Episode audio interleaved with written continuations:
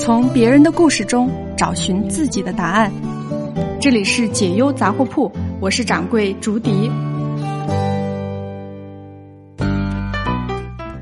今天呢，我们来聊一聊稳定这件事情。照例呢，从一封来信说起。一个男生来信说：“他说我毕业三年了，在一家大型建筑公司工作，最近呢想要出来做自己的个人工作室，但父母强烈反对，希望我留在原公司，保持一份稳定的工作。我自己也很矛盾，很纠结，该如何选择呢？”嗯，看到这个问题啊，我特别有感触。我觉得呢，在不远的将来，别说稳定的职位，也许连职位本身都会成为过去。那到时候职场会变成什么样子的呢？第一，企业可能只保留核心团队，会将绝大多数工作以合作的形式分配出去，也就是外包。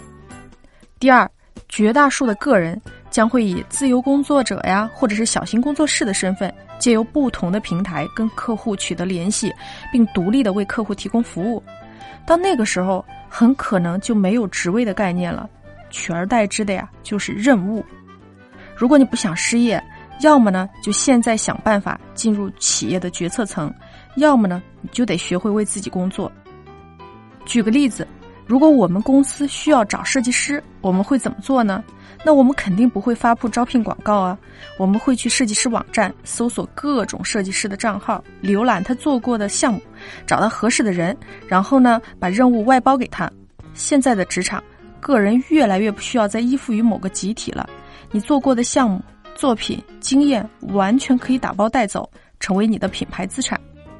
在十年前，一名自由职业者如果想接触到企业，他必须通过专业的第三方代理公司，这就是信息不对称。但在这个时代，互联网可以快速的连接到世界上任意一个人，信息不对称的鸿沟被大大的抹平了。所以，这个时代越来越多的人专注于个人品牌的建立，参加各种群呢。与行业圈子建立联系，参加线下活动、演讲、出书，向大众输出自己的内容。他们呢，不是以螺丝钉的身份为公司工作，而是以知识专家的身份为客户提供服务。他们的形式可能是个体，也可能是合伙制的团队工作室。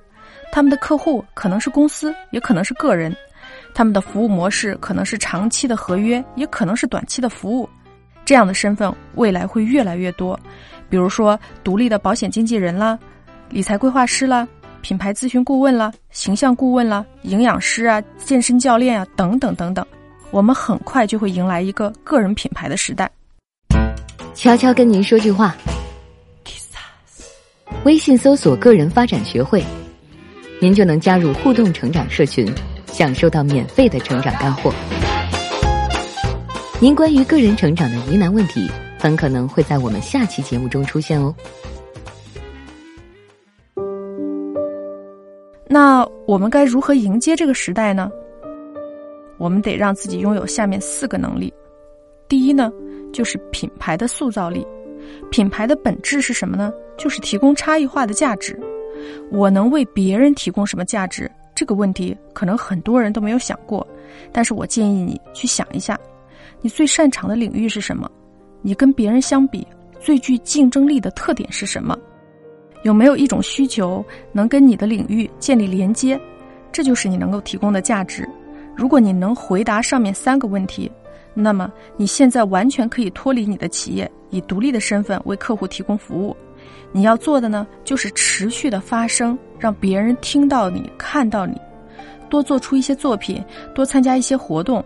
多争取露脸的机会，多管理和控制自己的形象，多发表自己的见解，多帮助一些人，这些都是你打造品牌的方法。总之呢，你要不断的去放大你的名字，让有需求的人知道你，联系你，完成你们之间的连接。第二呢，叫认知思维能力。在传统企业里，大家的模式是老板安排目标，主管分解任务，下属负责执行。我们习惯了让别人告诉我们做什么，然后我们去思考怎么做。但是在个人品牌时代，作为一名知识管理专家，你必须比你的客户更专业。所以你不能被动的等着他来告诉你要做什么，你要主动的去告诉他。这就是第二项能力：发现问题、定义问题、分析问题的能力，也就是思维认知的能力。你必须能够尽可能全面、理性、深度的去看待世界，逐渐的形成你自己的观念和思维模型。第三呢，就是自我管理能力。当你开始经营个人品牌时，你会发现传统的工作模式已经全都失效了。你必须一个人管理整个项目，从这个项目的立项到规划到执行到最后的收尾，你必须自己去接触客户、沟通协调，争取他们的满意。你必须自己去处理资源、整合资源、运用资源。简单说，你必须学会一件事情，就是把你自己当成一个公司来经营。这并不是一件简单的事情呢。最后一项啊，就是深度学习的能力。在这个时代，在一个领域成为专家并不难，难的是持续的保持在这个领域的深度。你想啊，你所掌握的东西在明天是不是还有效呢？你的核心竞争力是否会被其他人掌握？你所用的知识是否正在成为常识呢？能否时刻的更新你的资讯，完善和补充你的知识体系？成为信息的中枢节点，持续用知识创造价值，这些啊决定了你的社会地位，这也是我们需要终身学习的原因。提前准备好这四种能力，不要再去考虑一份工作是稳定还是不稳定，一起迎接下一个职场时代的到来吧。